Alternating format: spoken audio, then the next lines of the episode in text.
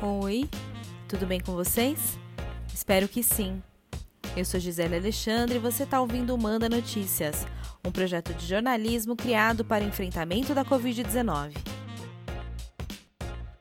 Na quinta-feira passada, 11 de junho, o governador João Dória anunciou uma parceria entre o Instituto Butantan e a farmacêutica chinesa Sinovac para a produção e testes em estágio avançado de uma vacina contra o coronavírus. O acordo prevê a testagem em 9 mil voluntários no Brasil e o fornecimento de doses até junho de 2021, caso a imunização se prove eficaz e segura. A vacina é chamada de Coronavac e já foi administrada com sucesso em cerca de mil pessoas na China.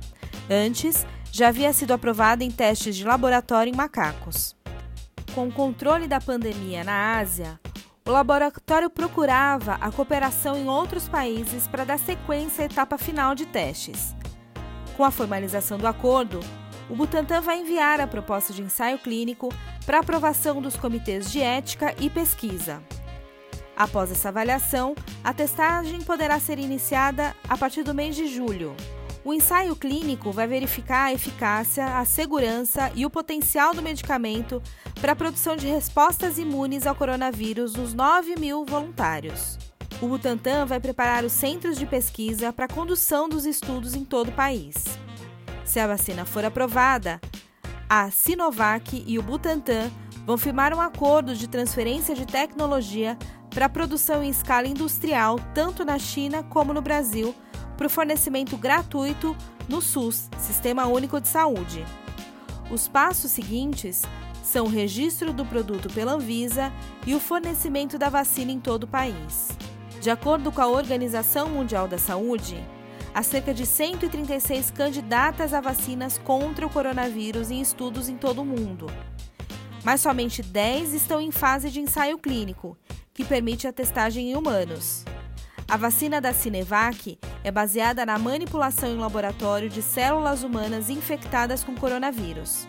Para produzir a vacina, os cientistas desativaram partes do vírus que são introduzidos nas pessoas que vão ser testadas. Com a aplicação da dose, o sistema imunológico passaria a produzir anticorpos contra o agente causador da Covid-19. É o mesmo princípio usado em outras vacinas globalmente bem-sucedidas, como as do sarampo e da poliomielite, por exemplo. O Butantan é o principal produtor de soros e vacinas do Brasil e possui experiência reconhecida em todo o mundo em tecnologia de imunização. O episódio de hoje vai ficando por aqui com essa ótima notícia que é de esperança. Se você recebeu esse áudio de um amigo e quer ser incluído na lista de transmissão oficial, envie um oi para o número 11 9 8336 0334.